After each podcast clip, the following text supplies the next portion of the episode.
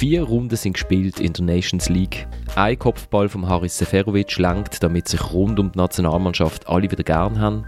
Der FC Zürich findet seinen neuen Trainer im Kreuzworträtsel von der Sportbild. Der FC Basel reagiert auf Kritik, er hat zuletzt zu viele Transfers gemacht und macht keine Transfers und wird logischerweise kritisiert. Und wir fragen uns, hat das jetzt vielleicht doch gebracht, dass die Schweizer vier Spiele in dieser komischen Nations League gespielt haben? Ist der Franco Foda so toll, wie ihn der FCZ-Präsident Angelo Canepa anpreist, oder so doof, wie ihn der David Alaba findet? Und was können wir alle vom Samuel Eto'o lernen? Und damit herzlich willkommen zu der dritten Halbzeit, einem Fußball-Podcast von Tamedia. Mein Name ist Florian Ratz und ich habe eine großartige Runde bei mir. Der Fabian Sanchines hat ein Mikrofon und liegt darum nicht zwischen den Unterhosen und den Hemli. Äh, ja, also ich muss sagen, ich bin froh, dass ich jetzt das Mikrofon habe. Einfach schon allein von der Pose, das hat dann noch, noch recht Seitenstechen bekommen mit dem Schrank hin, obwohl es eigentlich noch ein heimelig war dort. Äh, was ich aber schon ein bisschen vermisse, eigentlich ist, um meinen Laptop zu kühlen, die äh, tiefgefrorene Beere und der Spinat. Äh, das hat dann eigentlich dann schön dann alles abgekühlt, dass es nicht noch schlimmer tönt hat. Äh, aber jetzt bin ich wie zivilisierte Menschen am äh, Tisch. Dann sitzt im Wallis der Samuel Burger und wir haben vorher festgestellt, in meinem Hotelzimmer hat es eine rote Wand, bei dir im äh, Walliser Boot hat es eine rote Wand. Also es kann nur gut kommen mit uns zwei, Samuel. Wie immer, Florian, wie immer. und schließlich sitzt in Basel in der Tankerzelle Tillmann Pauls. Er verschmilzt praktisch mit seinem grauen T-Shirt vor der grauen Wand aber in Basel ist nicht alles grau, oder? Es ist nicht alles grau, nein. Aber ich, ich bin gerade ein bisschen traurig, dass, dass, ich Fabian tatsächlich nie in dem Schrank gesehen habe. Also wenn es da Bilder oder Videos gibt, kann man die nicht mal irgendwie in den Newsletter rumschicken. Ich muss schauen, ob es noch einen Screenshot gibt, irgendwie noch immer. Ah, schade. Also, man sieht fast nichts, weil es so dunkel ist. Ja, ein bisschen etwas hat man schon gesehen. Also, wir steigen gerade ein, logischerweise mit der Schweizer Nationalmannschaft.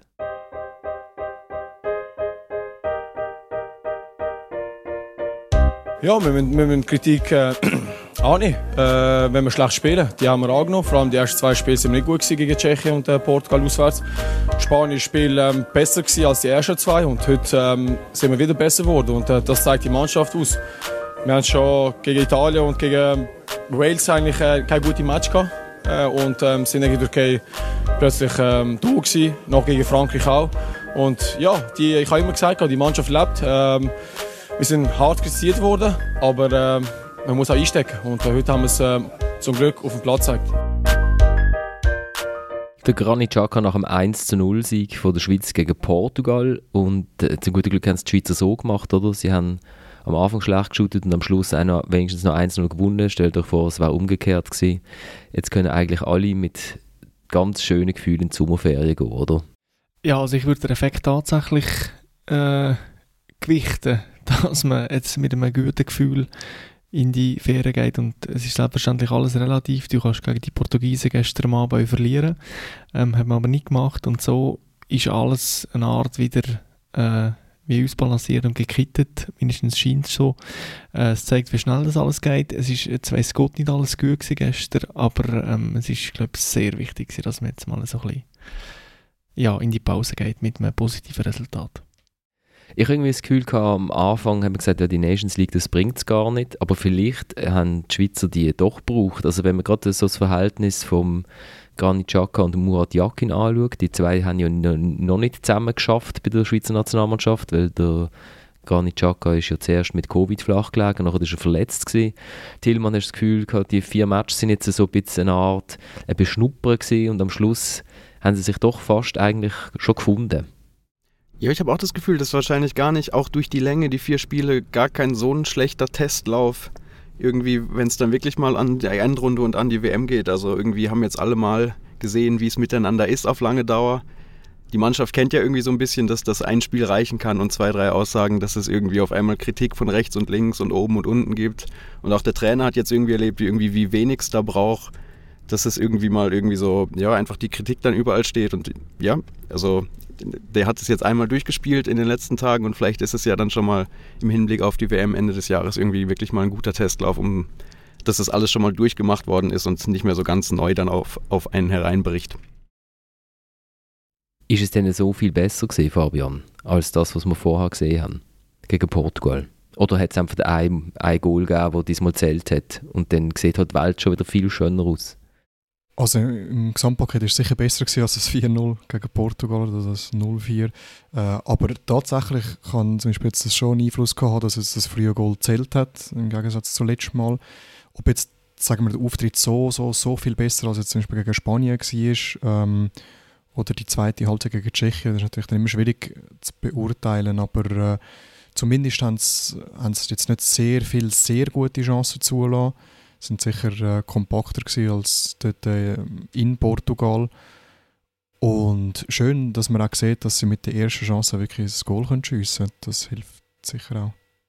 Und äh, Florian, ich würde schon etwas sagen zu, zu der Nations League, wo, wie haben wir gesagt, Bananenliga oder Bananencompetition. ja egal. Aber wenn man sieht, in einem vergangenen Jahr, was die Schweizer Fußballnationalmannschaft ähm, für Spiel hat können bestreiten gegen was für Gegner, auf welchem Niveau und zum Teil gute Spiel, ähm, dann muss man sagen, für ein Fußballland wie die Schweiz ist die Nations League ein Glück.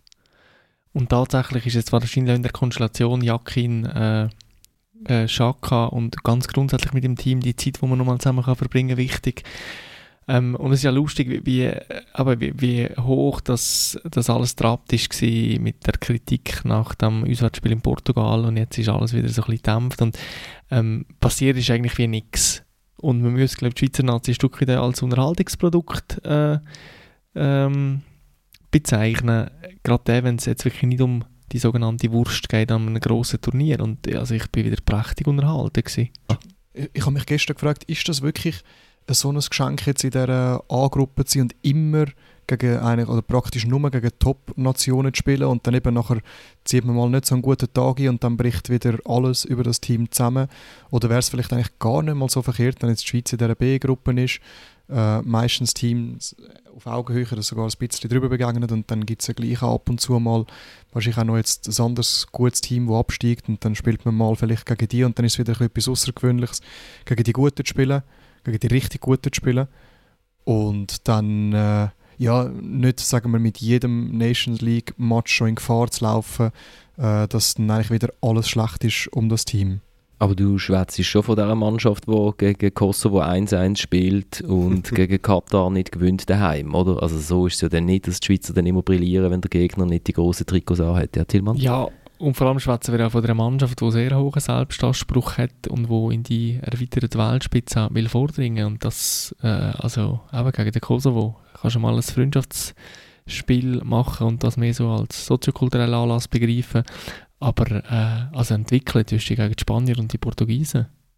Ich habe auch das Gefühl, gerade im Hinblick, ich meine, das ist ja genau die Situation, die du bei einer Endrunde dann auch hast, dass es irgendwie darum geht, dass nur mal Kritik kommt, wenn ein schlechtes Spiel kommt und dann das Gefühl, dass die Mannschaft gerade auch tatsächlich besser umgehen kann mit solchen Gegnern, wo man automatisch motivierter ist und ja, was man ja auch eben so Kosovo-Spiele zum Beispiel oder Testspiele gegen kleinere Gegner, wo man oft genug irgendwie gesehen hat, dass dann da die Motivation vielleicht dann doch nicht so groß ist, als wenn es eben ein großer Gegner wie Portugal, Spanien ist. Äh, ja, also du hast ja dann, Motivation ist ja dann gleich, es ist nochmal ein anderes Spiel als jetzt eben auch noch ein Freundschaftsspiel gegen Kosovo, wenn es eben darum wieder geht, möglicherweise können aufzusteigen und äh, dann eben, dass nachher wieder die Match gegen die Grossen nachher würden winken äh, und eben in einer Endrunde hast du dann auch nicht nur sagen wir Spanien und Portugal, sondern auch eben gerade Teams aus der B-Gruppe. Sind ja gleich alle nicht nur ähm, also nicht nur schlechte Teams dort oder äh, sagen wir die letzten drei von der Weltrangliste, sondern es sind gleich auch Gegner, die man muss ernst nehmen ja klar, aber du hast immer so die Situation, dass es um was geht. Und dass, wenn du es in der Nations League so als Freundschaftsturnier nimmst, dann simuliert man es, glaube ich, am besten, wenn man in der A-Gruppe ist gegen, gegen die großen Gegner. Ja, und ich habe jetzt gerade gedacht, dass jetzt hat man ja die realistische Chance, wieder nicht abzusteigen. Äh, das letzte Mal hat man es ja geschafft, äh, dank dem äh, äh, Gesundheitsamt Luzern, oder? Wo ja ein glorioser 3-0 Vorversieg gegen die Ukraine rausgespielt hat. Aber trotzdem, wenn man jetzt, dort, wenn jetzt wieder nicht absteigt, ähm, dann muss man sagen, dreimal bei den Besten mitgeschootet und nicht abgestiegen. Das zeigt schon auch etwas aus, oder, über die Qualität von der Mannschaft. Ja, also die Diskussion finde ich müßig. Als ein Profisportler hat doch den Anspruch, sich mit den Allerbesten zu messen, so gut zu sein wie möglich. Ähm, ich ich finde übrigens noch interessant, oder warum ist es wichtig, die, die grossen Gegner? Ich glaube, für den Muri ist das jetzt schon ein Learning im Sinne von, hey, es verträgt null und nichts. Und zwar von, von meinen Eitelkeiten verträgt es nichts. Wenn irgendwelche Lotombas äh, äh Mitte links spielen und so, das ist okay. Äh, ich kann so ein bisschen die Hipster-Attitüde darlegen, aber es verträgt einfach nichts. Und ähm, die Rückkehr A zu dem System Petkovic und B, auch zu, mal mit uns am Sommer, wahrscheinlich der Mannschaft, wo die beste ist im Moment.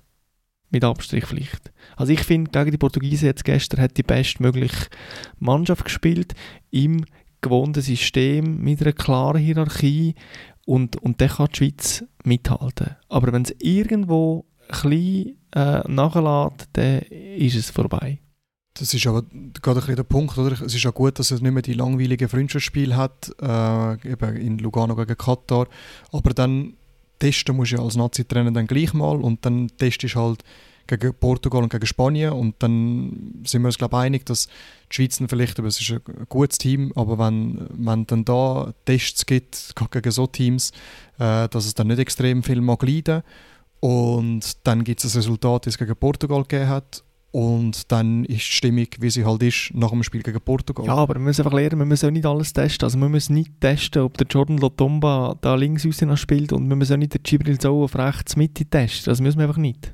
Ja, ich glaube auch. Ich, also ich, ich, du hast ja gesagt, du bist gut unterhalten worden und es hat so ein bisschen wirklich so eine, es hat einen Spannungsbogen gehabt, oder, die ganze Nations League.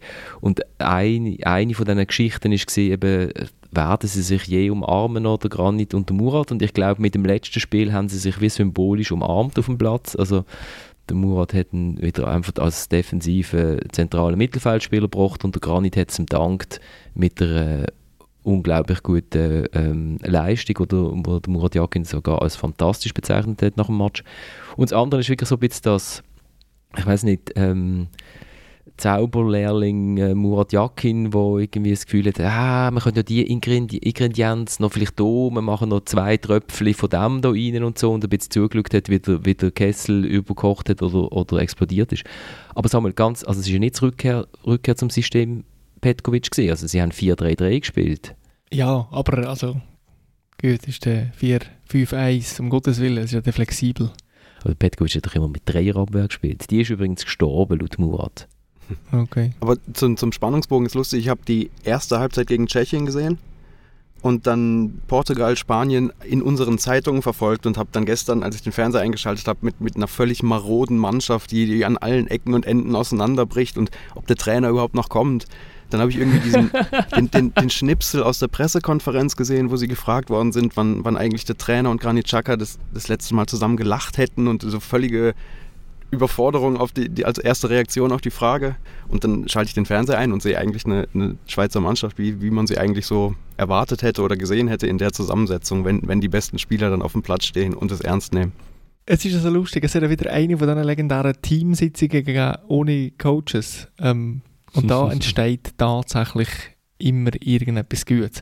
Und es ist so lustig, ich habe gelesen auf blick.ch, der äh, Muri hat jetzt zum Team einen freien Abend gegeben, äh, für dass sie mal darüber reden können. Und bei Muri ist es immer so, dass er dem Team einen freien Abend gibt, weil er selber gerne einen freien Abend hat. Und, und da haben sich wahrscheinlich irgendwie Sachen gelesen, bei beiden Seiten. Und vielleicht für das Wording von der letzten Woche noch aufzugreifen, ist es tatsächlich so, dass der Granit Xhaka wie eine Art offiziell ähm, der Muri integriert hat in die Nationalmannschaft. Das ist doch schön. ähm, was ich auch noch interessant gefunden habe, ist, nach dem Match gestern hat der Murat auch erklärt, warum das 4-3-3 ihm so passt. Und er sagt, eigentlich, wenn er so auf seine Mannschaft schaut, die besten Spieler sind, shooten eigentlich alle im Zentrum. Also mit Chaka, Freuler, So, Zakaria, Abischer. Und dann sagt er, ja, da muss ich halt einfach möglichst viel von denen aufstellen. Also gehen wir einfach drei ins Zentrum, oder? Äh, was zur Folge hat, dass, dass der Sheridan Shakiri vielleicht ein bisschen ein, ein Verlierer ist von diesem Zusammenzug Fabian, weil dann hat es für ihn im Zentrum jetzt nicht auch noch Platz. Ja, in dem System sicher nicht, nein. Aber es kommt dann halt natürlich ein darauf an, wie er äh, die Rolle dann vorne rechts interpretieren kann und darf, wenn er äh, wenn er dann gleich auch viel in die Mitte ziehen darf, äh, der Wittmer ist, und der Babu ja eigentlich auch, sind beide so nicht Spieler, die wo, wo jetzt im Verdacht stehen, dass sie in der Mittellinie stehen bleiben, sondern die haben ja ein bisschen Drang nach vorne. Von dem her äh, finde ich, kann das eigentlich gut funktionieren. Dass er dann auch reinkommt, dann haben, dann sie in der Mitte sogar noch, noch jemand mehr, der noch relativ gut kann shooten kann. Und außen sind sie aber nicht unterbesetzt. Äh, von dem her, ich glaube schon, dass das, dass das so gleich auch gut kann, kann funktionieren kann, auch für ihn. Samuel hat den grünen Stift in die Luft. Ich weiß nicht, ob er etwas will sagen oder ob er einfach...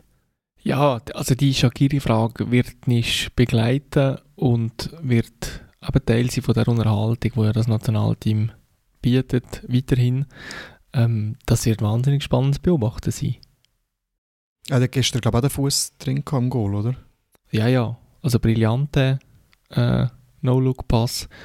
Ähm, da von Wittmer ist es, glaube ich, Aber jetzt auch, wie das bei dem in Amerika weitergeht und so weiter, es, äh, da ist dann doch noch Zündstoff drin, glaube ich. Können wir euch mal noch jemanden loben? Was loben? Wir, wir, wir loben, also ich habe gar nicht gelobt. Du, du jo, Jonas Omlin können wir noch schnell loben. Ja, ja. Omlin loben, ja. Mhm. Also machen wir mal, Tillmann. Du kennst ja, ihn aus Basel-Zeiten. Großes Lob.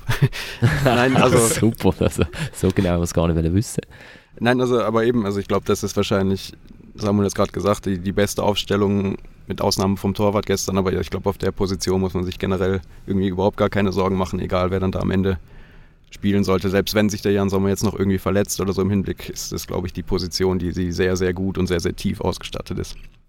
Und da wollte ich auch noch beloben, das ist der Silvan Wittmer, wo ich jetzt wirklich schon länger denke, hey, das ist einfach wirklich ein guter Kicker. Und ich habe das Gefühl, er hat einen relativ grossen Einfluss ähm, auf das Team. Fußballerisch, vielleicht so über, über das USA sogar. Ähm, ich habe das Gefühl gehabt, dass mit dem FC-Wechsel von Italien zum FC Basel vor ein paar Jahren sich als Abstieg zu begreifen und so irgendwie ein vorläufiges Karriereende. Ähm, aber ich habe das Spiel gegeben, dann ich so die, die Präsenz von dem und, und die, die, die Ausdauer und die Kraft und, und die Genauigkeit, das hat mich dann schon zum Teil sogar an einen Lichtsteiner erinnert, wo nicht der allertollste Fußballer war, aber einfach äh, Präsenz hatte. So das Nationalteam quasi von uns hat ähm, gestützt. Aber mit ein bisschen weniger Diskussionen mit dem Schiedsrichter, oder? Genau. Das ist, das ist der Silvan Wittmer dann schon, schon ein bisschen ruhiger. Also er hat gestern ja, am, am Anfang habe ich mir ein bisschen Sorgen gemacht um ihn, weil der Raphael ja auch doch irgendwie, äh, haben wir das Gefühl gehabt, er hat irgendwie nochmal einen Gang mehr gehabt als er, aber sie haben es dann auch, und das ist auch ein Zeichen dafür, wie, wie die Mannschaft gestern auftreten ist, sie haben es dann relativ schnell in den Griff bekommen, indem dass der Manuel Akanji weiter rausgezogen ist, ähm, dass der Shakiri oder nachher der Okafor auch relativ nach zurückgekommen sind. Also man hat eine gewisse die Solidarität gespürt, die natürlich in Lissabon dort, ich meine, wenn man gesehen hat beim 3-0, also einfach komplett gefehlt hat, oder? Ich finde auch, der Silvan Wittmer, ich meine, er ist auch sicher ein Gewinner von dem, von dem Zusammenzug, ähm, weil er auch das Gespür hat, wenn er kann führen kann und wenn nicht, oder? Und dann drängt er ja dann der Chair dann automatisch in die Mitte, wenn er führen geht. Das ist, glaube ich, so ein bisschen die Idee. Darf ich noch schnell den Elvedi auch noch loben, wenn wir schon wieder loben äh, Ja klar, man kann alle loben. Unbedingt. Ich habe ich ha ihn wirklich gestern sehr gut gefunden, wie, wie oft er antizipiert hat, eben gegen Führer dann. Ähm, äh, ja, also ist wirklich bin wieder mal positiv überrascht worden von ihm, wie, wie gut er das gemacht hat. Ich glaube, das hat im Spiel sehr, sehr gut da seine Aggressivität. Von dem her, der, ja, darum über das, was ihr sagt, mit den besten Elf, die gespielt haben, ich glaube, der Platz hat sich wirklich jetzt langsam verdient, in dem, auch in dem System, auch noch mit zwei Verteidigern.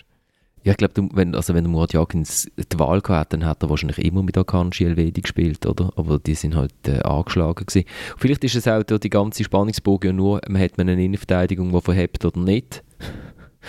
Im letzten Match hat man eine gehabt und dann sieht man einfach automatisch, automatisch besser aus. Äh, Samuel, du hast noch gesagt, der Samuel Wittmer hat, äh, der Samuel Wittmer, der, der Silvan Wittmer hat großen Einfluss im Team, das weiß kann ich nicht, aber Nein, es ist das, nicht, äh, auf dem Feld meinst du, wie die Bewegungen ja. stattfinden. Der, der Manuel Akanji hat das gestern nach dem Match erklärt. Das, das habe ich noch interessant gefunden, weil, weil es ist ja der Akanji, der vor dem 1-0 den Ball zweimal mit dem Freuler zusammen mega hoch gewinnt in der Platzhälfte der Portugiesen und er hat nach dem Match gesagt, ja, der Silvan ist vorne attackieren, dann habe ich mitführen müssen habe dann mitschieben, oder? Wir haben das trainiert, wie wir die Portugiesen zustellen im Gegenpressing. Und da hast du also recht, Samuel. Du hast es sofort erkannt. Das ist also der Wittmer gewesen, der das Pressing ausgelöst hat. Und dann noch Flanke gibt zum 1-0. Also er ist ja wie, also fast auf einer anderen Grundlinie gewesen, der Wittmer. Ja, ja, nachher dann schon, ja, genau. Aber ich glaube, beim Ballgewinn ist er glaube noch nicht ganz so weit vorne gewesen. Nein, also sorry, jetzt muss ich korrigieren. Er ist ja beim ersten Anläufen, ich, ich glaube, das kann man, wenn man das Goal im Highlight sieht und es früh genug aufgenommen wurde, ist, ist der Silvan Wittmer, man hätte es ja als Supermotivation können interpretieren auf beim allerersten, er ist der allererste, der gepresst hat, ist fast auf die Grundlinie zum Portugies. Und dann ist die ganze Szene entstanden. Okay. Also Sil Silvan Wittmer von President in dem Fall, oder? Ähm, also es scheint jetzt so zu sein, dass die Schweiz sich in dem 4-3-3 gefunden hat. Und jetzt ist ja, jetzt kommt die Sommerpause und dann gibt es noch ein Testspiel vielleicht.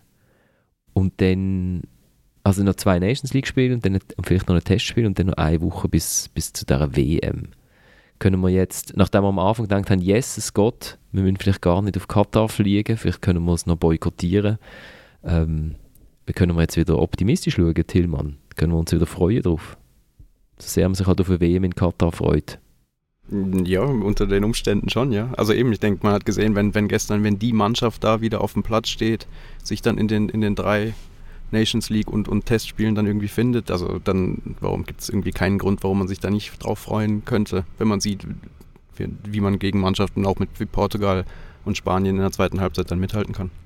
Ich glaube auch. Also ich meine, es gibt ja genug Grund, sich nicht auf Katar zu freuen. Es ist Dezember und äh, Menschenrechte und Katar und sowieso. Ähm, und man hat immer im Hinterkopf, ich meine, jetzt kann es losgehen. Jetzt. In diesen Tagen wird das laufen. Garten, Bier, Schweizer Nazi, geilstes. Und das haben wir jetzt halt nicht. Und trotzdem, wenn man es äh, aus sportlichen Aspekt betrachtet, hat das Team etwas, was wahrscheinlich den meisten Teams vor uns hat. Und das ist äh, jahrelange innere und äußere Entwicklung von dem Team. Und das kann ein großer Vorteil sein. Auch wenn es irgendwo bei anderen Teams noch der ein oder andere Spieler ist, der vielleicht eh schon überlegen ist. Ja, und freuen natürlich auch, weiß auch nicht, gefärbte Haare, zu, zu große Autos, Corona-Fälle, was, was auch immer dann Katar bringen wird. Aber ganz ohne geht es ja, ja, wahrscheinlich nicht. Irgendetwas wird es geben. klar. Auf das darf man gespannt sein, was das mal dann eben Schauplatz ist. Irgendeinen gibt es ja immer. Ich hätte schon überlegen im Podcast, welche Polemik dass wir dann vor der WM noch anreisen. Aber das ist ja das Lustige. Also, das, das ist ja, da, da haben sich, vielleicht haben sich der, der, Murat Yakin und der Granit Xhaka auch hier gefunden, oder? Beim äh, Fluchen auf die Medien. Vielleicht ist das auch etwas gesehen, wo sie denken, ah, das, ah, da, da kann ich wirklich, äh, kann ich mich... Das funktioniert das funktioniert, das ist schnell, was der andere macht, wieso, der, wieso dass er das macht. Aber das Lustige ist ja, bei anderen Nationen haben wir das Gefühl, man muss irgendwie eine Polemik anreißen von den Medien aus, damit man irgendetwas geschrieben hat. Aber in der Schweiz wird es frei Haus geliefert. Du musst einfach, wir warten einfach und dann kommt genau, irgendwas. Wir stehen dort mit dem Mikrofon und dann kommt sie. Und immer in einer guten Qualität, das ist so. wir können jetzt einen Podcast einladen, dann sind wir schon vorbereitet drauf, dann haben wir darüber geredet und dann wissen wir, was passiert und wie wir es lösen können. Vielleicht sind wir dann wieder Spiel früher am ja. Ich, ich glaube, ich glaub, es entsteht immer recht spontan. Ich glaube, das ist aus der Situation raus. Oder? Wird das, das ist eigentlich so, wie der Murat das Offensivspiel von seiner Mannschaft ja sieht. Man muss aus der Situation raus spontan richtig reagieren. Ja, ja gut. Ähm, sonst, also haben wir, sonst noch etwas zu dieser, zu dieser Nations League? Also, was ich noch schön gefunden habe gestern, ich bin ja in Genf, ähm, dass die Spieler, die sind da im, ich weiß nicht, ob sie irgendwie noch ihres, ihres, ihre Täschchen äh, im Hotel gerade nebenan äh, platziert haben. Sie haben, da haben sie nicht geschlafen. Auf jeden Fall sind sie zwischen den Leuten da durchgelaufen und es hat noch Selfies gegeben und, und eine Unterschrift dort und es hat alles recht so relaxed und, und noch freundlich und nobel gewirkt. Das finde ich irgendwie auch noch schön. Also das, dann läuft er gar nicht Chaka dort die Stege drauf und dann geht er unten an. Dann kommen halt fünf Kinder und so, die schon lange müssten im Bett sein, natürlich um Mitternacht. Und der Brel Embolo steht noch an für, für Fotos, kann sich knapp auf den Beinen halten. Um, das habe ich irgendwie schön gefunden. Das ist super im Fall. Also das merken wir gar nicht, aber mit äh, unseren wir Journalisten und, und vielleicht ein paar Faschos finden die Schweizer Nazi recht viele cool. Also, die sind cool tolle junge Leute und so, Shooter, erfolgreich. Ähm, nur wir Journeys. du hast uns schockiert übrigens. Ähm, es ist auch noch lustig, weil sie haben dann, es ist, man hätte nicht müssen den offizie so offiziellen Tenue anhaben, weil, weil der Zusammenzug ist eigentlich fertig mit Schlusspfiff. Ähm, Shakiri ist also im Chicago Bulls ähm, Hoodie rausgekommen. Ähm, andere haben dann mehr so Balenciaga. Nummer 23, Shakiri, oder wie? Nein, das ist nur, es ist nur der Bull vorne drauf gesehen, keine Nummer gehabt. Wobei man sich ihn als Center recht gut vorstellen könnte. Ähm, äh, genau, und er ist so, es ist ja lustig, wenn man mit ihm schwätzt nach einem Match bei ihm, ist ja, er ist ja die Gemütslage, während dann beim Granit Xhaka die Gemütslage ja immer so Achtibahn fährt, ist der Scher dann immer so, ja, ja, nein, ist jetzt gut gewesen und jetzt müssen wir schauen, ob wir noch Playoffs spielen dann halt, ist noch, müssen wir schauen in Chicago und so, ja, Scher dann mal auf, auf die Tabelle, die spielen keine Playoffs. Aber ja, ähm, also er ist immer da recht, recht äh, relaxed unterwegs.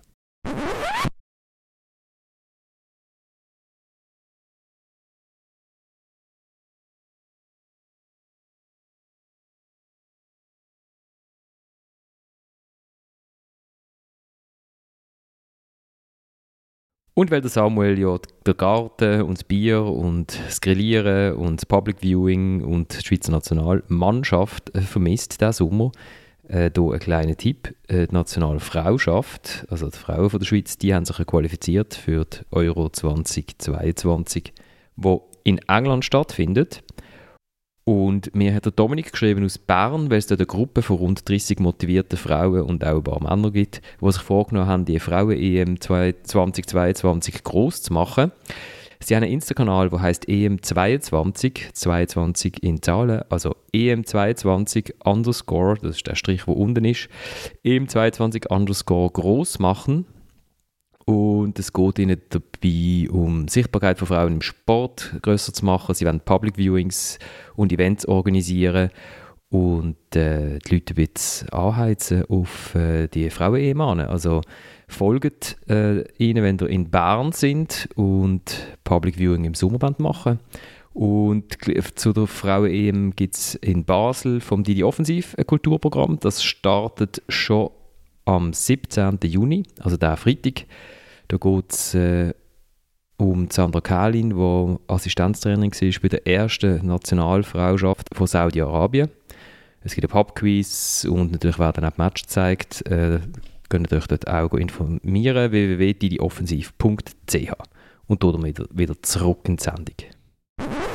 Dann gehen wir doch weiter, weil in der, in der unvergleichlichen Super League ähm, sind jetzt 27 von 10 Trainern neu besetzt und der FCZ ist der letzte vom Spitzentrio, wo auch jemand gefunden hat, der seine Trainings wird leiten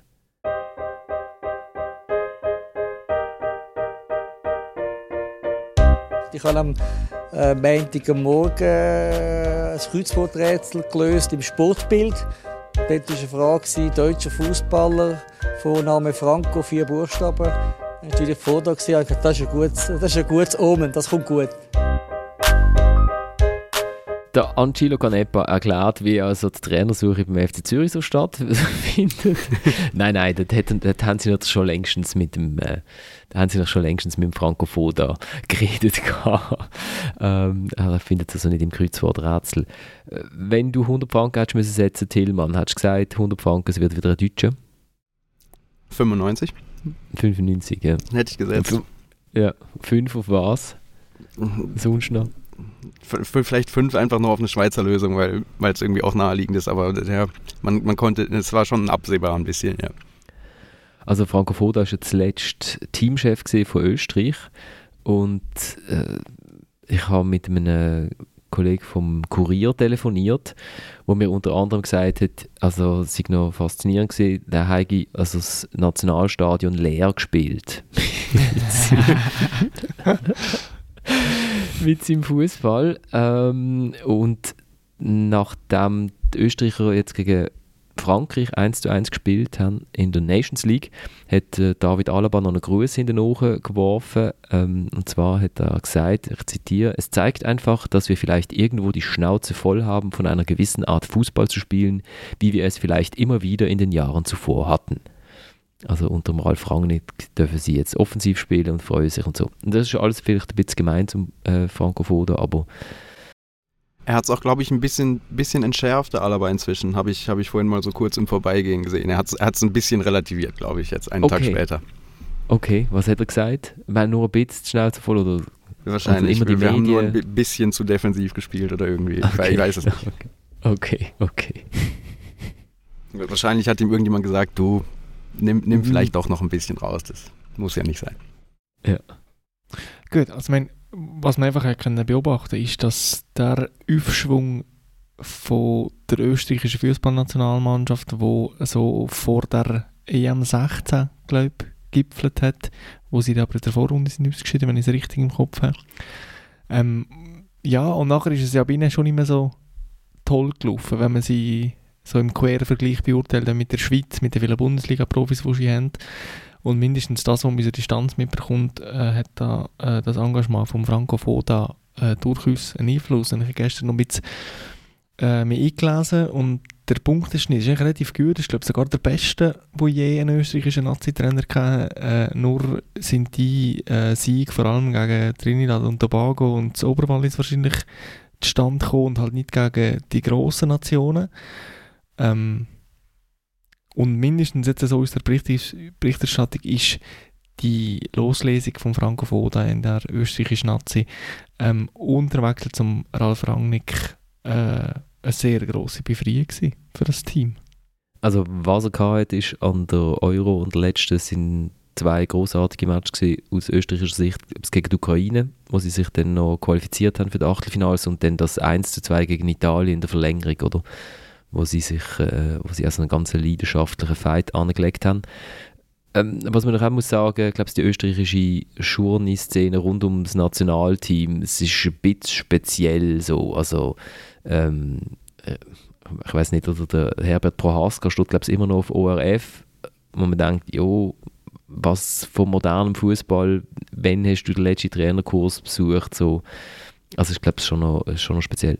Ja, und der Peter Backhult ist doch da immer noch, wo, also wenn wir irgendein Quote bräuchte, liegt man jemandem von diesen zwei Leuten mal anti-labern und irgendwas. Und bei, bei Marcel Koller hat sich ja am Ende gar nicht auch gar nicht mehr so viel anders angehört, als es sich jetzt anhört. Man hat auch so das Gefühl, da hat sicher auch mal jemand gesagt, er hätte irgendwelche Stadien leer gespielt. Mhm. Also er hat immer, also Franco Foda ist immerhin also in die EM Achtelfinals gekommen und er ist aufgestiegen in die Nations League A. Das kann man ihm sicher zu gut halten. Und was er aber vor allem ja gehabt hat, er hat ja jahrzehntelang, also wirklich zehn Jahre über drei Stationen, also dreimal ist er bei Sturm Graz gewesen, insgesamt zehn Jahre, ist dort auch Köpsieger und Meister geworden und ist dort mit einer von nur zwei Trainern, der mal Salzburg geschlagen hat in den letzten zwölf Jahren. Also von dem her, ähm, was ich interessant gefunden habe, der Marinko Jurendic, der Sportchef vom FCZ, hat so ein bisschen über die, die Trainersuche geredet, weil wenn man so mit, mit Spielerberater geredet hat, ist, sind so Wörter gefallen wie Desperado-Job oder da kommt einer, der eh nichts mehr zu verlieren hat. Also es ist, es ist jetzt wirklich so, man hat in der Szene ein bisschen Schiss vor dem, vor dem Job gehabt. Und der Marinko Jurendic hat tatsächlich erzählt, also natürlich haben sich ganz viele Leute gemolden, was, wo man gehört hat, ah, der andere Breitenreiter ist nicht mehr FCZ-Cheftrainer. Und er hat noch gesagt, die, die, er, die sie haben wollen, also die sie aktiv angegangen haben, mit denen die sind eigentlich alle interessiert gewesen, aber von denen, wo sich wo sich die Leute, also wo sich selber gemolden haben, wenn man denen dann zurückgelüht hat, sind ein ganzer Haufen zurückgekrebst. Ähm, weil, sie, weil sie irgendwie Schiss haben, dass sie, dass sie eigentlich nur können verlieren können. Aber ist das so, Fabian? Kann man beim FCZ nur noch verlieren in dieser Saison? Ich glaube, wir haben letzte Woche schon darüber geredet, dass es schon ein bisschen eine undankbare Situation ist, jetzt nach dem überraschenden Titel, ähm, zum ja, man kann eigentlich praktisch wirklich nur noch verlieren. Also, was geht noch besser? Champions League Quali Gruppenphase, wenn an der Champions League Gruppenphase, wenn irgendwie die Hälfte vom Team ausgewechselt wird, ist jetzt glaube ich auch nicht ein absoluter Selbstläufer. Es, ist sicher eben eigentlich als Trainer wahrscheinlich eine interessante, aber sehr sehr äh, schwierige, schwierige Aufgabe. Ähm, darum muss man das sicher auch, ich glaube, dem, dem Franco Foto dürfen wir jetzt mal Zeit geben. Wahrscheinlich, wenn er jetzt nicht, sagen wir, der alleroffensivste von allen Fußballspielern lässt, ist er auch gar nicht so weit weg von dem, was der FCZ ja letzte Saison äh, gemacht hat. Dann könnte das eigentlich noch gut passen. Also, wenn ich da gerade reingrätsche, das sehe ich völlig anders. Also das ist doch jetzt wieder der beste Job, den du machen kannst. Mit so viel äh, Zürich gegen Mitleid kriegst an sonst keiner anderen Stelle. Das ist wie früher die Diskussion, wo man immer gesagt hat, der Goalie ist der ärmste Sau im Umzug. Das hat ja gar nie gestimmt, weil der Goalie ist ja permanent von allen getrestet worden und so, wenn er wieder ein Ei kassiert hat. Ähm, und so ist es doch jetzt auch. Also die Sensibilität, die Sensibilität darauf, dass du mit dem FCZ mindestens was Resultat beanlagt äh, nur kannst verlieren, die ist doch enorm hoch. Und ich glaube, es ist hier dem, dem Vordersten und dem Letzten klar, dass der FCZ mit großer Wahrscheinlichkeit nicht nochmal Meister wird. IB hat aufgerüstet, Basel wird noch aufrüsten. Ähm, die Chance, dass der FCZ nochmal so Saison durchzieht, dass er nochmal so viel Glück hat und dass nochmal so viele Unzulänglichkeiten vorhanden sind bei der Konkurrenz, die ist irgendwo im, im einstelligen Prozentbereich. Und das wissen doch alle. Und von Champions League und so weiter nicht reden. Äh, jetzt gibt es dann noch den einen oder anderen Abgang, der offizialisiert wird beim FCZ. Also da wird man doch da wird auch der Präsident, wenn er es vielleicht nicht so sagt, mit einem guten dritten Rang wird er zufrieden sein. Ja, aber eben guter dritter Rang. Wie, wie realistisch ist der gute dritte Rang? Also man weiß es jetzt nicht, wenn man nicht weiß, wie, wie die Mannschaft aussieht oder wie gut der Trainer dann arbeitet. Aber eben, es kann ein guter dritter Rang sein, es kann aber auch ein, ein schwacher achter Rang sein. Und dann ist natürlich dann nicht mehr so, dass das alle trösten und sagen, ja, das, das, das hat man ja irgendwie kommen sehen. In der Theorie stimmt das ja, was der Samuel sagt, nur in der Praxis ist es ja dann oftmals, also ich glaube, nur wenn man ein paar Mal bei uns im Podcast einschaltet, dann hat der Goalie ja nicht immer noch Mitleid bekommen, jetzt von der Runde. Und das Gleiche... Vor allem aus dem Wallis nicht. Ich habe vom Kinderfußball geredet. okay. Ich wollte Aber- sowieso, ich wollte sowieso Ja. mal eigentlich eine Recherche machen, was ist Samuel Burgener in der Kindheit mit einem Goalie passiert. da muss irgendetwas, da muss irgendetwas ist sein. passiert. Ja. Wir kriegen jetzt gerade der Heinz, wenn ich heute gelesen Genau, und dann, dann wird es richtig interessant. Also der Heinz Lindner vom FCB, genau. Ja, sorry Fabian, ich habe dich unterbrochen. Ja, nein, nein, also eigentlich äh, glaube ich eben, dass der mit dem Mitleid und alle wissen, wie undankbar das der Job ist, äh, glaube ich, so lange anheben, bis dann die Resultate wirklich dann tatsächlich so sind, wie man dann erwartet. Nicht mehr so gut wie vorher und dann fängt dann das äh, äh, GC möglicherweise an. Das muss jetzt nicht einmal von, von Vereins- oder von Präsidentssicht aus sein, sondern halt eben äh, rundum vom Umfeld. Darum glaube ich, dass das in, in der Theorie schön tönt mit dem Verständnis. Äh, in der Praxis bin ich da noch ein skeptisch. Aber vielleicht überrascht er uns alle. Vielleicht Titelverteidigung. Was der Angelo Canepa gesagt hat, ist, er, wird jetzt also nicht der, FCZ, der Serienmeister FC Zürich ausrufen. Also von dem her ist, die Realität, ist, äh, ist der Realitätssinn da sicher vorhanden. Tillmann, in Basel hat der FCB reagiert darauf, dass man gesagt hat, ja, die machen immer so viele Transfers, das ist nicht gut für die Stabilität. Ähm, und jetzt machen wir einfach keine in Basel. Und jetzt sind alle schon wieder nervös. Ich bin, bin gestern per Zufall mit ein paar Leuten vom SRF äh, beim Nachtessen gesessen, weil es einfach in Genf genau ein Restaurant gibt rund ums Stadion, das am Sonntag offen hat. Das Auswahl ist wirklich immens. Und, ähm, und dann ist äh, äh, ein SRF-Experte äh, dort gesessen, Benjamin Huckel, und, und hat dann auch so gesagt, ja, kaufen die noch etwas? Dann habe ich gesagt, das ist typisch Boulevard, oder? Letztes Jahr kaufen sie zu viel und dieses Jahr kaufen sie niemals und immer wird kritisiert. Ja, es ist, also man, man hätte schon erwarten können, dass das irgendwie ein bisschen mehr sich tut im Hinblick auf die Mannschaft. Aber es ist ja jetzt nicht so, dass ich, dass ich gar nichts getan hätte, wenn man mal so auf, auf die Trainerbank guckt und alles, was da noch so spekuliert wird. Und also es war jetzt nicht nur ruhig. Also sind irgendwie drei, drei Goalies sind gekommen, oder? Und dann der Dave von Winterthur. Genau, und also dann abgesehen vom, vom neuen Cheftrainer und dem Assistenten Davide Kalla, der schon bekannt war, noch ein Assistent, der, der Torwarttrainer Massimo Colomba, der jahrelang gute Arbeit gemacht hat, ist jetzt weg. Äh, der neue Athletiktrainer, also im Hinblick auf die Mannschaft hat sich bisher relativ wenig getan, aber man weiß ja, dass Ende August ist, ist die ist High Noon, was, was Transfers angeht. Deadline Day. Wisst ihr in Basel, warum dass der Massimo Colomba nicht mehr beim FCB ist? Ja, also die, die offizielle Begründung vom Verein, das hat Philipp Kaufmann, der Kaderplaner, mir gestern gesagt, ist das, was man im Januar schon hatte, als es ums Trainerteam ging, so zum Thema neue Impulse setzen. Und ja, also ich von außen betrachtet ist es irgendwie schwer nachvollziehbar nach, nach den Torhütern, die der FCB in den letzten Jahren hatte, dass man da irgendwie sagt, wir müssen jetzt gerade unbedingt den, den Torwarttrainer irgendwie austauschen. Aber trotzdem kann es natürlich sein, dass, ich, dass da einfach irgendwie nach zehn Jahren Massimo Colomba hat es seit 2012 gemacht, dass da irgendwie einfach so ein bisschen eben so Routine oder so die Abläufe halt einfach waren, wie sie waren. Dass man dann da gesagt hat, jetzt haben wir schon das Trainerteam erneuert, dass man jetzt auch auf der Position noch sagt, dann jetzt machen wir da auch noch eine Änderung. Ja, und vor allem hat es der Massimo Colombo ja einfach nicht geschafft, der Heinz Lindner aus seiner Mediokrität uns holen. ja. Das ist ja wie... Ah, so eine Hafenkäse. Der Massimo Colombo hat, glaube ich, in, in den zehn Jahren, wo er, wo er beim FCB geschafft hat, glaube ich, immer der beste Goalie von der Liga gehabt, oder? Der Jonas Omlin ist unter ihm zum absolut, äh, zum absolut besten Goalie von der Liga geworden, unter anderem. Und ich bei Luzern nicht so gut gefunden habe. Ähm, aber Fabian, du als Goalie Ja, und Goalie-Trainer, du schaffst beim FC St. Gallen im Goalie-Training? nein, nein, nein, Ah. als, äh, momentan noch als Haupttrainer äh, von der U19.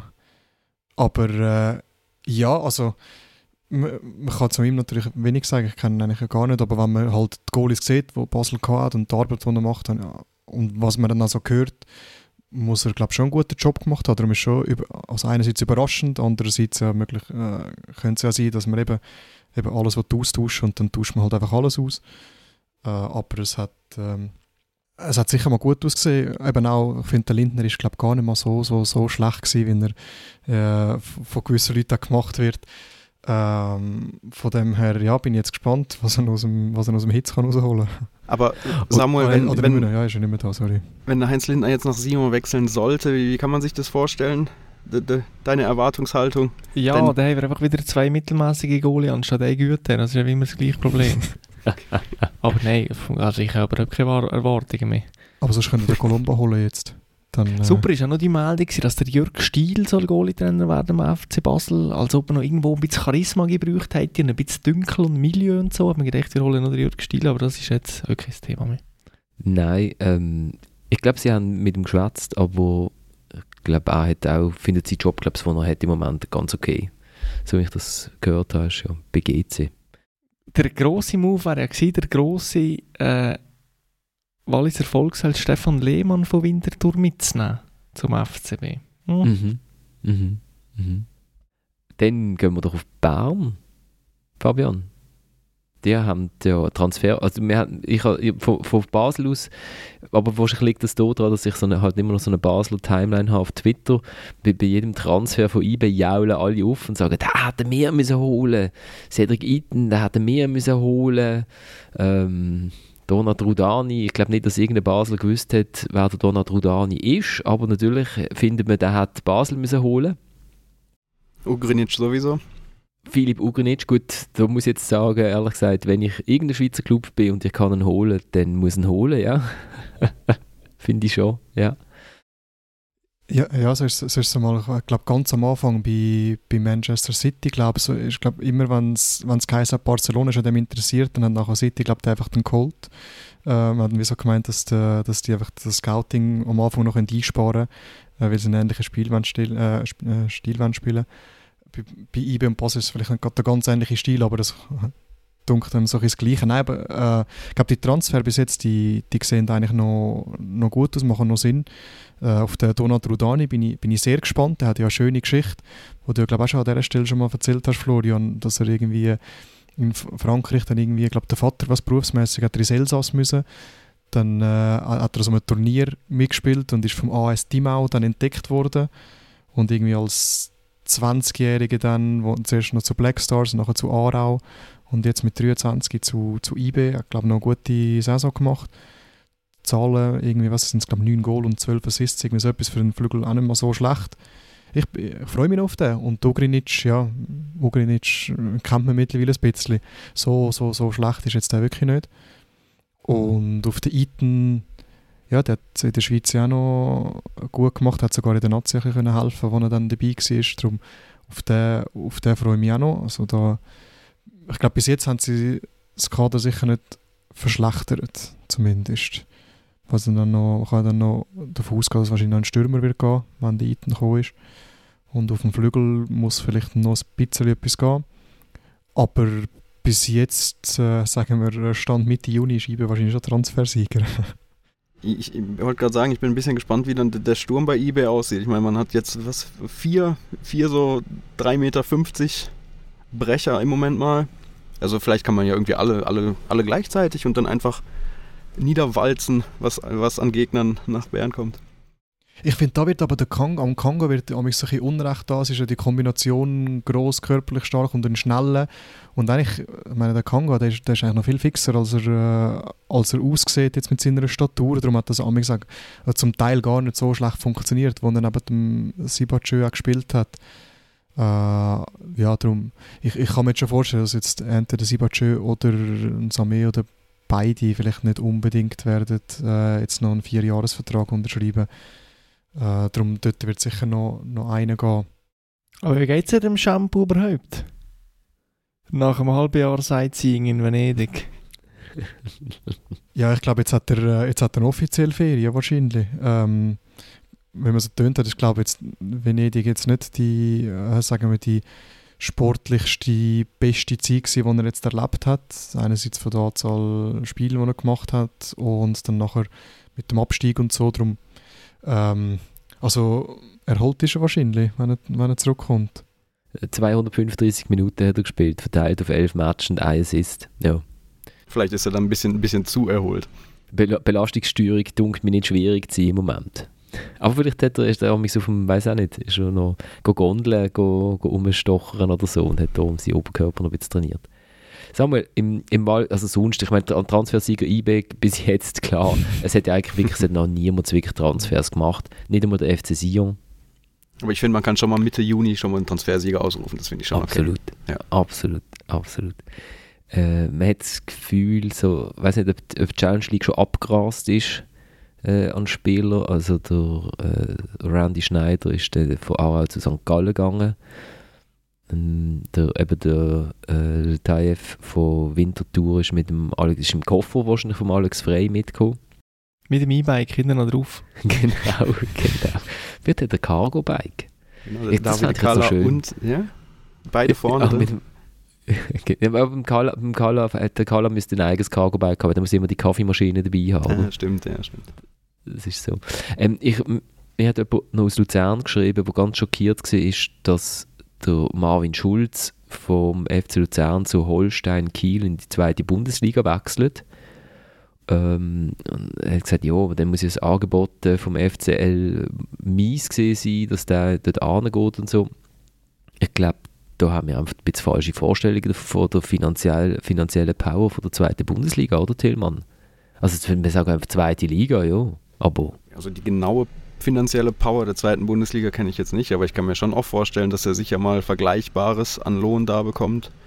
Und dann kommt noch dazu, dass das eine relativ attraktive Liga ist, finde ich. Die mit, also mit einigen großen, großen deutschen Clubs, einen, die jetzt wieder hochkommen. Also kann das schon sehr gut nachvollziehen, warum man das, den Schritt macht. Also ich weiß, der Viktor Paulson, wo noch vom FCZ eigentlich vom Hof gejagt worden ist als Captain und zu Darmstadt gegangen ist, wo dort gegen den Abstieg gespielt hat, der hat seinen Lohn, glaube ich, verdoppelt. Also von dem her. Ähm, ich meinte auch, dass mir schon beim FCB äh, zu FCB-Zeiten von, von Heiz und Häusler schon vorgehüllt worden ist, dass die zweite Bundesliga eigentlich, wenn man nicht noch irgendwie Champions League-Prämie draufhauen, äh, jedem Schweizer Club eigentlich die Spieler kann, kann abwerben schon, also schon krass, ähm, in, in was für Zwang dass sich, dass sich unsere, unsere Liga bewegt. Sag mal, ist denn die Verzweiflung schon groß im Wallis? Nein, weil vor genau fünf Minuten ist jetzt offiziell geworden, was wir schon lange gewusst haben, nämlich dass dein Lieblingsspieler Florian Numa Lavanchy äh, ins mhm. Wallis wechselt. Ah, das Und haben das wir aber schon hundertmal angekündigt hier, ja. genau. Und das ist jetzt sicher nicht der schlechteste Transfer. Ich sage, beim FC City ist weniger die Frage, wer das kommt, sondern mehr, wer das hoffentlich geht. So. Mhm. Ähm, und da wäre ich schon froh, wenn der, ein oder andere auslaufende Vertrag nicht würde verlängert werden und wenn der ein oder andere Spieler, der noch 17 Jahre Vertrag hat, sich vielleicht irgendwo sonst umschaut. Ähm, mhm. Aber bis jetzt war es relativ früh. Gewesen. Es gibt so einen jungen Franzos, der noch engagiert wurde in unserer dritten Liga und mm, ja, wenn man so ein bisschen die, die alte Transferpolitik vom Constant kennt, dann weiss man, dass das möglicherweise ein Trouvaille kann sein. Schau, es ist so schön. Es ist wirklich die schönste Zeit von Samuel Burger. genau. ist wirklich der Sommer. Weil, weil noch ist der Numa nicht in dem Loch verschwunden, wo ja eigentlich alle verschwinden, wo, wo als gute Spieler beim FC Sion genau. unterschreiben, oder? Als gute Schweizer Spieler. Als gute Schweizer Spieler, genau. Die, die verschwinden irgendwo in, in dem Schatten dort, dort unten. Und man hat noch die Hoffnung, dass der aus der dritten Liga noch was sein könnte, vielleicht, je nachdem. genau. Gut, ey, wir machen eine kurze Sendung, weil ich sitze ja hier in diesem Hotelzimmer und ich muss um 12 Uhr auschecken und es ist jetzt 8 vor 12 Uhr. Ich würde aber gerne noch schnell zum Ausstieg, ähm, lasse ich diesmal keine Musik laufen. Ähm, was sehr schön ist, der schickt mir immer wieder Musikhinweise, äh, das finde ich sehr cool. Mache das weiter, florian.razatamedia.ch oder dritte.halbzeit.podcast über Instagram. Aber ich würde eigentlich aussteigen mit der Rede von äh, Samuel Eto, wo äh, inzwischen Verbandspräsident von Kamerun ist, wo die Schweiz ja das, also das erste Spiel von der WM, nicht das Eröffnungsspiel, aber das erste Schweizer Spiel ist Kamerun der Gegner an der WM und er hat sich nach dem 1 zu 0 von seinen Kameruner gegen Burundi vor das Team gestellt, total spontan, also darum hat er auch ein Mikrofon äh, vorne an der Brust angeheftet und hat eine Rede an seine Spieler gehalten, wo von Pathos nur so trieft. Ähm, es ist französisch, wer, wer drei Jahre in der, in der Schule war, kann es verstehen, aber ich das schnell zusammenfassen. Also er, er erstens mal will er gerne sterben für sein Land und er stirbt auch dafür, dass seine Fußballer die besten Konditionen bekommen, äh, um an der WM wirklich fit zu sein. Und, ähm, aber eigentlich schießt er sie zusammen, weil er nicht zufrieden ist mit der Leistung und so und sagt, äh, also wenn er nicht wollt, dann gehe ich halt mit den Kindern shooten, das ist mir völlig egal was er aber wirklich extrem spannend finde, was er sagt, ist, dass er ja selber mehrfach mit super talentierten Teams an Endrunden war und immer gescheitert. Und er wüsste schon, warum dass er gescheitert ist. Obwohl er der Beste war, immer. Sagt er auch. Und zwar, sie haben menschlich keine gute Gruppe gehabt. Also es hat offensichtlich Grüppelbildung gehabt oder irgendwie so etwas. Und dann sagt er am Schluss, meine erste Herausforderung ist, dass die Gruppe hier glücklich ist, dass sie zusammen sein dürfen. Und wenn wir das schaffen, ab dem Moment, wo wir glücklich sind, dass wir hier zusammen sein können, werden wir gewinnen. Ja, das wäre vielleicht der frische Podcast, so ein Erfolgsmodell. Äh, Und einfach ein bisschen glücklicher wäre zusammen. ich bin sehr glücklich immer, wenn ich hier sein darf. ich habe gemeint, du sagst jetzt auch glücklich mit mir, weil ich endlich ein Mikrofon habe, aber da habe ich schon Genau. Also ich danke vielmals fürs Mitschwätzen und ich danke vielmals fürs Zuhören. Und jetzt kommt der Samuel Eto und wir machen Sommerpause. Wir kommen nächste Woche nicht, weil wir müssen herausfinden, wie und wo wir wieder die Glücklichkeit holen. Wir gehen an irgendwelche Strände, die Beine hochlagern. Nein, keine Ahnung. Nein, wir kommen dann irgendwann kurz vor dem Saisonstart von der, von der Super League kommen wir wieder auf Sendung, aber ich glaube, wir haben uns ausgeschwätzt und die haben euch vielleicht auch ausgehört und dann können wir alle mit, mit frischen Sinnen wieder, treffen uns wieder da. Also zusammen. Je suis pas content. Je suis pas content. Du tout. Vous représentez l'équipe nationale du Cameroun. Je m'en fous qui est en face de vous, vous devez faire le job. Vous devez faire le job. J'ai pleuré pendant plusieurs années parce que je manquais mes Coupes du Monde, mais je sais quel problème j'avais. Je sais quel problème j'avais et pourquoi je ratais mes Coupes du Monde. Ça ne va pas se passer tant que je suis président. J'ai pris cette présidence pour changer les choses. Et les places seront chères, je vous dis. Personne n'a sa place assurée dans cette équipe. Personne n'a sa place assurée dans cette équipe. Vous devez faire votre job. Celui qui veut venir porter le maillot du Cameroun, il fait son job quand il est dans cette équipe. Sinon, il ne vient pas et je serai content. Je jouerai avec des enfants. J'ai été assis là 26 ans comme vous. Je sais ce que vous pensez. Vous vous dites c'est un salaud, mais j'ai été le meilleur étant assis là. Et je sais pourquoi j'ai raté. Et aujourd'hui, je suis le président. Je vais tout vous donner, même ma vie, pour que vous soyez dans les meilleures conditions. Même ma vie. Et je bagarre avec tout le monde pour vous mettre dans les meilleures conditions. Parce que vous êtes assis là, vous ne savez pas quel bagage est derrière pour vous mettre dans les meilleures conditions. Mais quand on vient, c'est le Cameroun, les gars. Le Cameroun, pour moi, il n'y a rien de plus beau. Il n'y a rien de plus beau. Je donnerai ma vie pour mon pays. Il n'y a rien de plus beau. J'ai très grande estime de mon pays. Et je vais arriver là où je vais. Avec vous ou sans vous. Si vous voulez être dans ce voyage, vous devez vous bouger, les gars. Je vous dis. Parce que cette Coupe du Monde, ne soyez pas sûr que vous serez dans cette liste. Si c'est ce que j'ai vu aujourd'hui, vous ne serez pas dans cette liste. J'ai besoin de plus, les gars. J'ai besoin de beaucoup plus. Parce que moi, je rêve de gagner cette Coupe du Monde. Et tous les problèmes que j'ai connus comme joueur, ne vont pas se répéter. Et mon premier choix, c'est d'avoir un groupe humainement bon. Parce que j'ai raté, parce que je n'avais pas un groupe humainement bon. Mais j'avais des grands joueurs. Et de très très bons joueurs, les gars, croyez-moi. J'avais des équipes incroyables. Mais le groupe n'était pas humainement bon. Et mon premier défi, c'est que mon groupe soit heureux de vivre ensemble. Heureux de vivre ensemble. Dès que ce groupe sera heureux de vivre ensemble, on va gagner, les gars.